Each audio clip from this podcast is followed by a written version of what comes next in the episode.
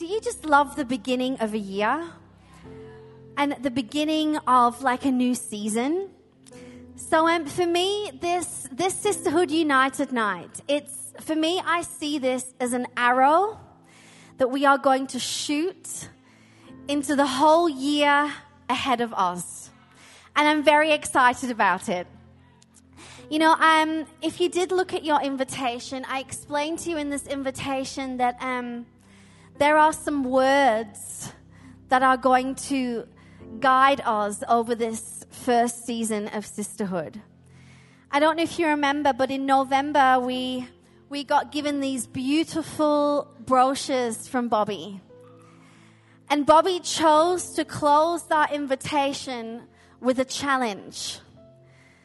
May love be the last great act to shock the world. And ever since I read the back of this brochure, uh, these words haven't left me alone and they've resonated with me. And I feel like it's almost a mandate that we need to take on as a sisterhood. And so um, I'm already challenged. I'm already excited, but these are going to be the words that frame the next few months for us as a sisterhood. And we're going to study the book of James together, which I'm pumped about. Because if you read the book of James, it's kind of a it is what it is book. When you read it, it's like James just keeps everything simple. He's like, if you love Jesus, this is how you live. And I don't know about you, but I'm, I'm like, it's not always that simple.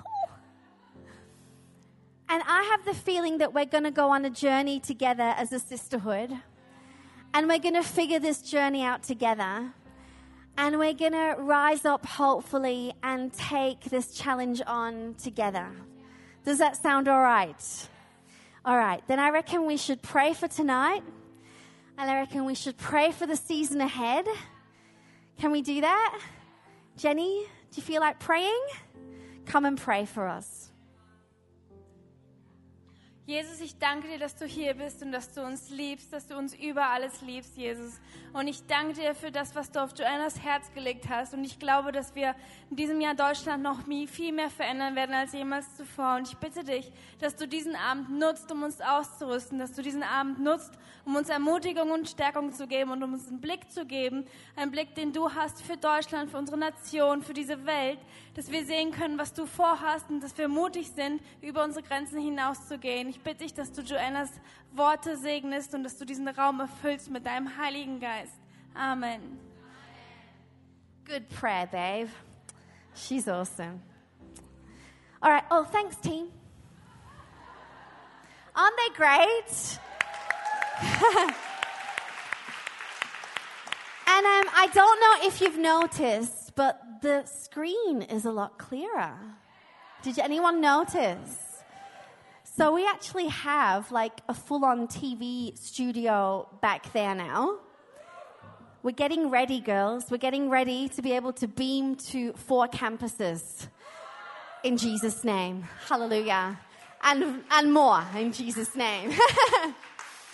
Alrighty.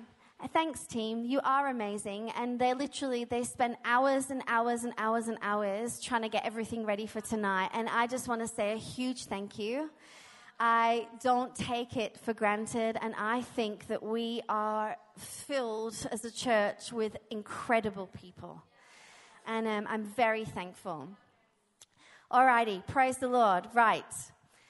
One of the stories that my parents have told me over and over again is the story of when I was about two years old.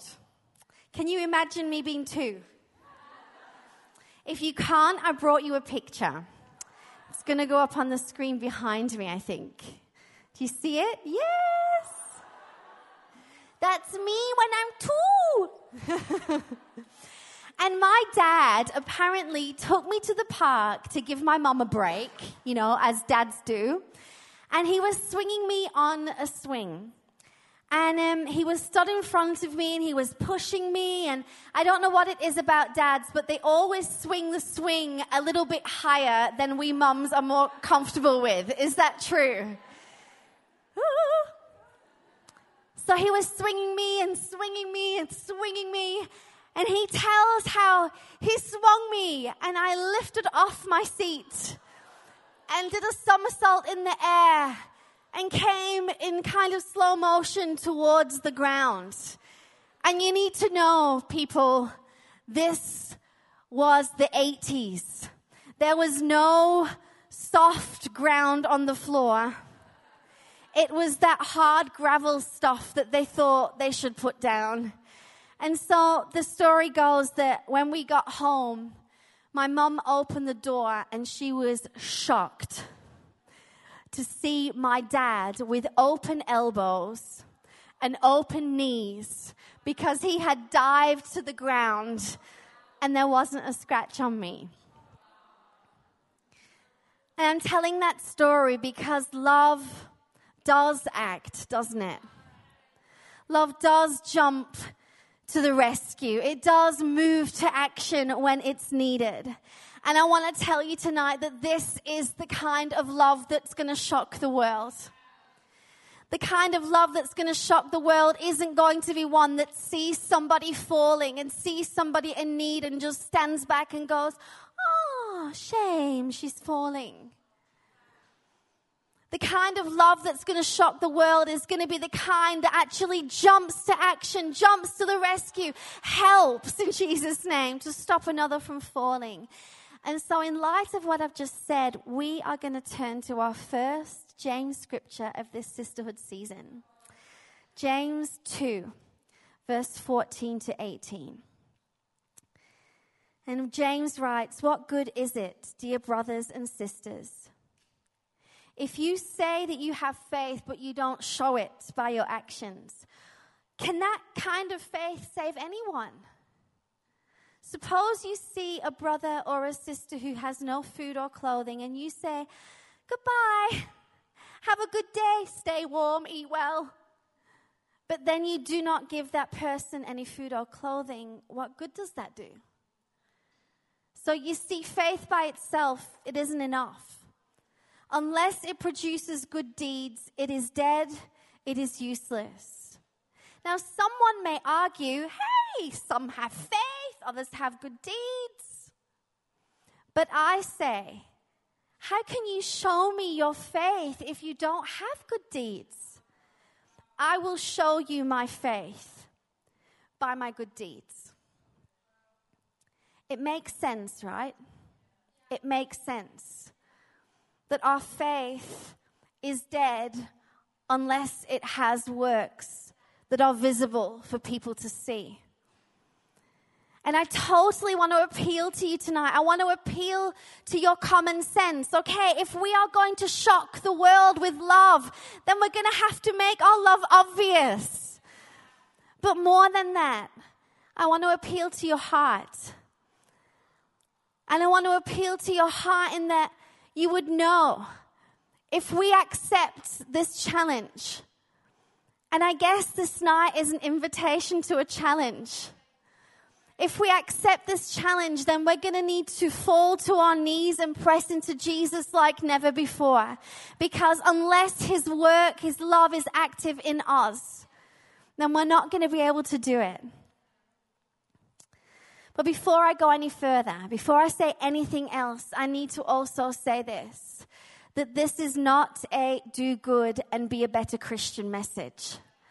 Okay, I, I, know that no amount of good that we do is actually going to fix any kind of problem. Our life and the lives of people around us, they're not a set of scales, okay? They're not like a set of scales where on one side there's the good and on one side there's the bad. And as long as the good is heavier, then all is well. Life is not like that. Our lives are like a white sheet. And every time that we do something bad, this white sheet, it gets stained. And no amount of good works is ever going to get any one of these stains out for us or for anyone else. The only thing that will get these stains out is the blood of Jesus Christ. The gospel is 100% a what he has done message. He has done it all. He's amazing. He is the one who makes us clean. He is the one who gives us the answers that we need. But James does say, if we do not do good, then our faith is dead. And I want to explain why. The reason is, sweethearts, that there is something that is not yet all done.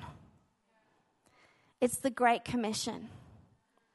The Great Commission is not all done yet. And every single one of us in this room, and there may even be people in this room who do not know Jesus yet. The Bible describes multitudes that stand in the valley of decision. Every single one of us knows someone who doesn't know Jesus yet. The Great Commission. The Great Commission to go into all the world and preach the gospel and baptize people in the name of the Father and the Son and the Holy Spirit. It's not all done yet. So we've got work to do, girls. And when James is encouraging us to have works attached to our faith, what he's saying is, could you shine? Could you let the love of God that's inside of you be seen? Jesus said himself in Matthew 5, verse 16, that we are to let our light shine before men. Why? So that they may see your good works and glorify the Father in heaven.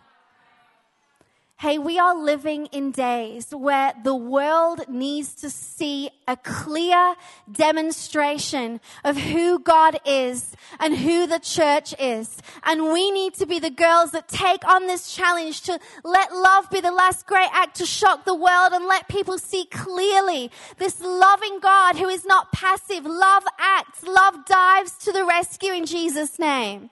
As the world gets darker, and it is getting darker, the church of Jesus Christ needs to shine brighter and brighter and brighter. And what is the church? The church is you. The church is where you are. The church is your workplace. The church is your school. Young and free, Miss Sisterhood girls. You are the church and you need to shine bright in Jesus' name. I want to awaken in us as a sisterhood a new concern for the human soul. I want us to care more deeply than we have ever cared before, that people would encounter us and encounter that God is real and that God is love. So I want to speak to you tonight on the subject of love acts. Love acts. Love acts. And I hope you're writing notes because we are a note taking church, are we not? And God is going to speak to us tonight, and He's going to speak personally to you. And you need to rem- be able to write this stuff down, girls, and go back to it because this is a journey, okay? So if you don't have anything to write with, pinch something from a friend. Love acts. Let me share three things with you that will help us understand this love that acts and actually has the power to shock the world. Number one, the first thing we need to know is that our faith is in a loving God who acts. John 3:16 says that God so loved the world. What did he do? He jumped to action. He sent his one and only son who would encounter more than bloody knees and bloody elbows our, our Savior, Jesus, He left heaven and came to earth because He loved us, because love acts. And He was bruised and He was beaten and He was crucified for our sin. So of course, if our faith is in a loving God who acts, of course our faith has to have works attached to it. That makes sense, right? Number two, the way Jesus loves, the way Jesus loves has a cost to self. Has a cost to self. Last summer, I was in Dusseldorf and it was a boiling, boiling hot day. You know, one of those kind of days where you're like, no one touch me. I don't need to move. I don't need to do anything. But I just seemed to have like a full day with meetings and I, I was sweaty and yucky. And I'm like, you know what? I've got an hour now. I'm going to go and get an ice cream. So I walk and I head into the city to get an ice cream. And I happen to pass a woman at the side of the street there and she was homeless and she must have had 10 layers of clothing on and she was dried out like a prune. Seriously, she was purple. And I'm like, oh my gosh, this woman. Oh, well, well, being a good Christian, I'll buy her an ice cream. And being a spiritual Christian, I stood in the queue and thought, I'll pray. I wonder what her favorite flavor would be. So I think mango and vanilla would be a good choice. So I buy her a mango and vanilla ice cream and a bottle of water, and I, I give her the ice cream and I give her the water, and I say, God bless, and I walk on by.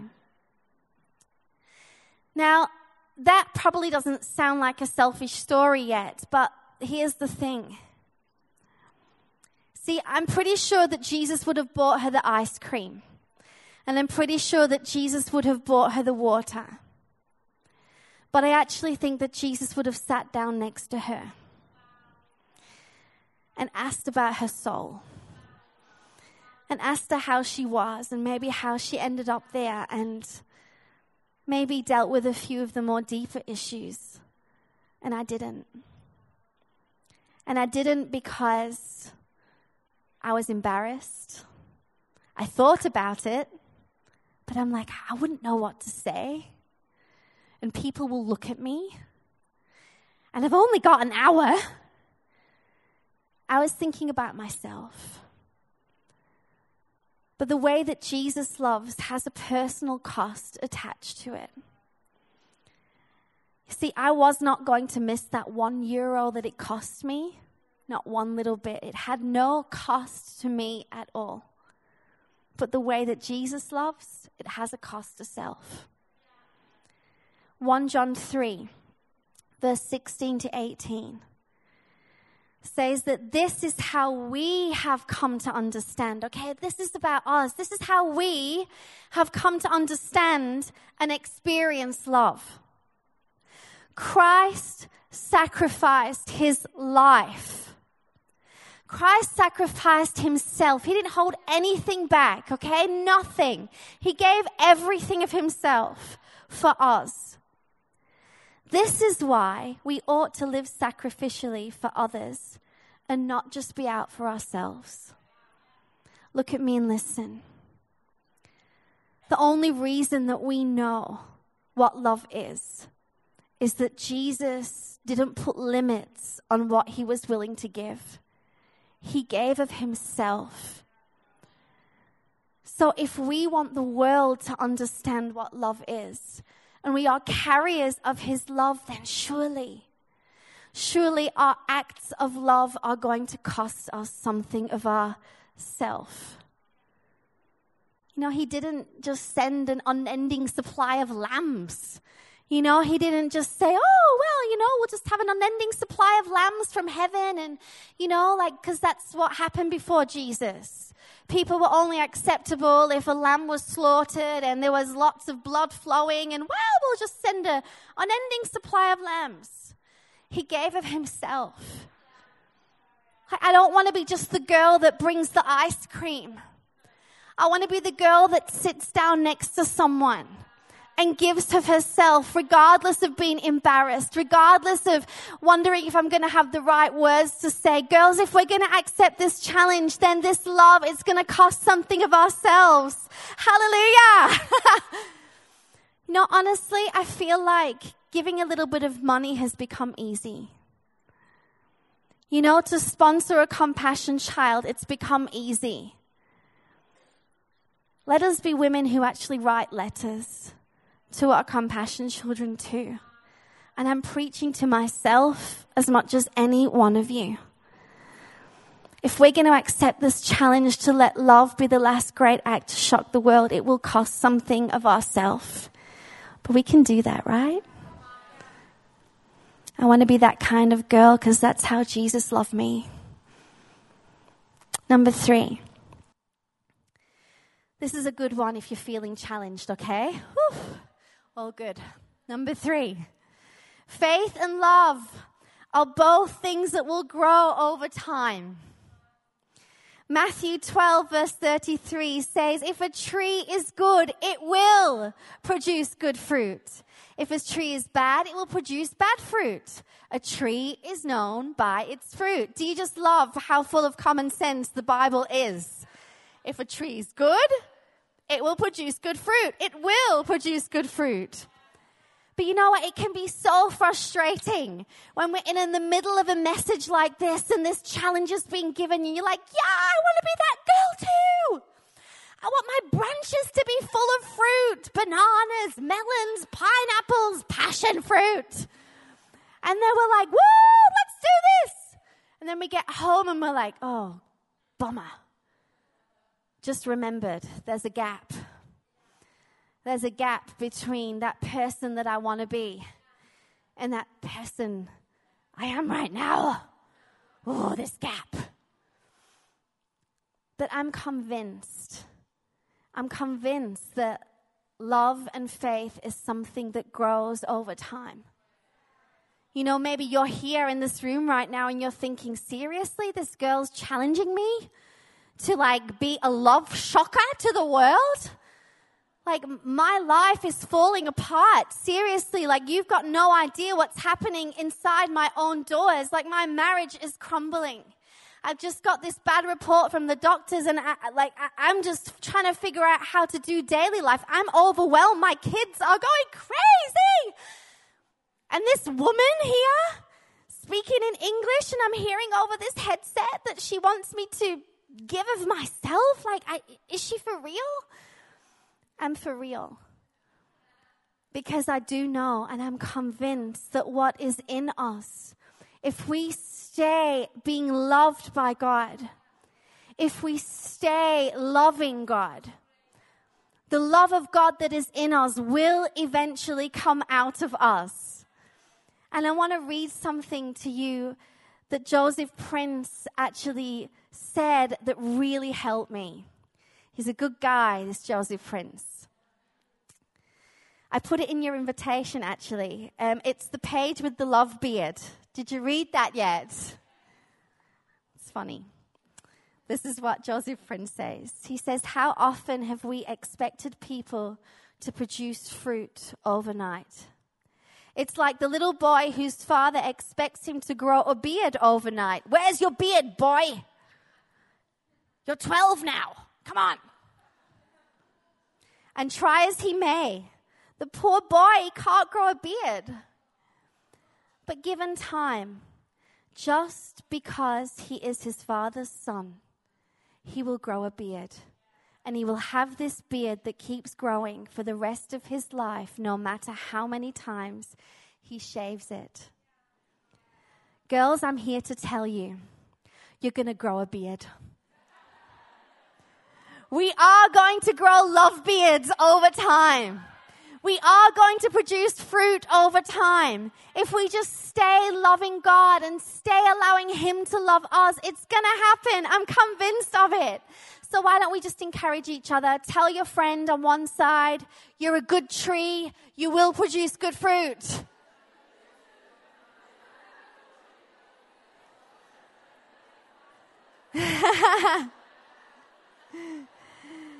and now tell your other friends, you will grow a beard.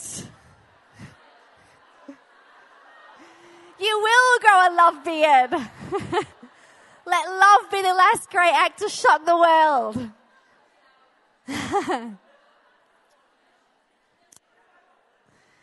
so, what have we said so far?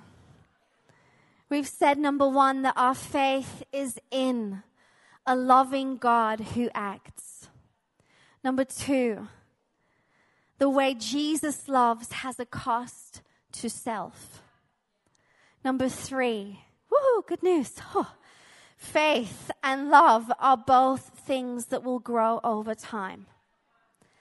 But now here's the key of all keys if we're going to be able to accept and run with this challenge. 1 John 4, verse 19. John declares, that we love because he first loved us. And if that is true, and I believe it is, if we are going to grow our love beards in the way that shocks the world in a good way, okay? We're not going to shock the world in a bad way. We're going to shock the world in a good way in Jesus' name. But if we're going to do that, we need to know how He loves us. Love has a personality. Faith has a personality. I'm actually going to speak about that on Thursday morning, by the way. So you should so come. I'm going to speak on the personality of faith. But um, this is how God loves us. 1 Corinthians chapter 13. And what I'm about to read you, it is often used at weddings, but you know what? This is never meant to be a list of hopes that a couple would have for one another. This is, this is describing how God loves us. This is a description of His personality, okay? This is what it says. Love is patient. Love is kind. It does not envy. It does not boast. It is not proud. It does not dishonor others. It is not self seeking. It is not easily angered. It keeps no record of wrongs. Love does not delight in evil, but rejoices with the truth. It always protects, always trusts, always hopes, always perseveres. Love never fails. This scripture is about God. God is love. He is patient. He is kind. He doesn't envy or boast, even though he would have every reason to. I mean, hello, he's the creator of the universe, but he's not boastful. He's not easily angered. He keeps no record of wrongs. Are you getting this? This is our God. He does not delight in evil. He rejoices in the truth. He always protects. He always trusts. He always hopes. He always perseveres. He never fails. And you know what the good news is about that? Is that if we are loved like that, then we can do anything. We can totally take on this challenge because He acts, He loves, He jumps to our rescue when we need it. If we don't know the words to say when we want to sit down next to a homeless person, He will give us the words to say. He will give us the love that we need when we feel like it's run out. We can do this. We can be women who shock the world with love because He has loved us first. He will give us the patience that we need. He'll give us the kindness that we need. He'll help us quell our anger. He will give us hope when we've got doubt. We can do this. We were the brother and the sister in the book of James who were poorly clothed and needed food. And he didn't just walk on by and say, Oh, have a good life, you'll be right. No. He clothed us. He rescued us. He dived to action. He gave his life for us on the cross. He exchanged our guilt and shame for clothes of righteousness. Love has acted, and love continues to act. Why should we accept this challenge? Why should we accept this mandate on the back of our color brochure? Because God is still concerned for the human soul.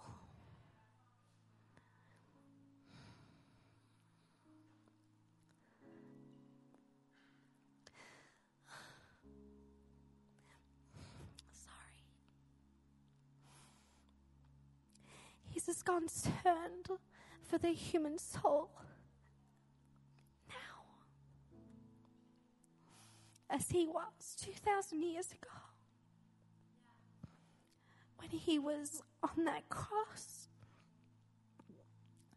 looking at the people who had put him there, saying, Father, forgive them. They don't know what they're doing. The Great Commission is not finished yet. He gave us this great commission. He gave us this great challenge. And I reckon we need to run with it. And we can. We can do it through His grace. You know, the world has such a wrong picture of who God is. And who is going to give them the right picture if not us? We can do it through His grace. 2 Corinthians chapter 9 verse 8 says that God is able to make all grace abound to you. You right there where you are in your situation. He's able to make all grace abound to you so that having all sufficiency in all things and in all times, you may abound in every good work. You can do this through His grace.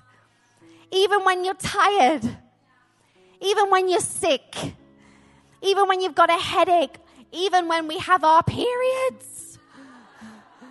I know it sounds impossible. I'm a woman. But the Bible says that God is able to make all grace abound to me at all times so that we can do this. You know, there is, there is a power in us that we are not aware of as much as we should be. I'm going to say that again. There is a power in you that you are not aware of as much as you should be. You know, a few weeks ago, I was stood in, in church here actually, and we were taking communion together. And, um, you know, I had the bread and I had the wine in my hand, and I'm like, Lord, how random. I mean, why did you choose bread and wine for us to remember you by? I mean, you could have picked anything. I mean, okay, I get that there was this Passover feast and there was this salvation and now this is the new covenant. I get that, okay? But he could have given us a song to sing and said, hey, sing this song in remembrance of me. I mean, like, that's what happened when, you know, he gave this song to Miriam when the Israelites were free and they sang this song and remembered. Or, you know, Jacob when he, you know, built this memorial to remember and honor the fact that he saw this ladder that connected heaven and earth. I mean, awesome memorial. Woohoo! Can you imagine a memorial in every city? This is what Jesus has done. Or he could have said to us, hey, Tell your children this story in remembrance of me. Every time you have a meal together, tell them this story because, I mean, that's what he did in the past, right? Where he told the Israelites, hey, tell your children, tell your children the story. So I'm just talking to God and I'm like, hey, uh, why, why the bread and, and why the wine? And I suddenly had this thought.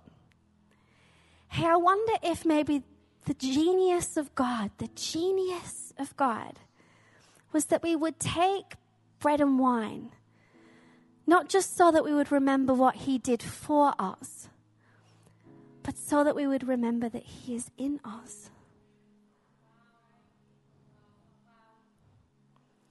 See, there is a power in you that you need to be more aware of. This love of Jesus Christ, it is it is in us.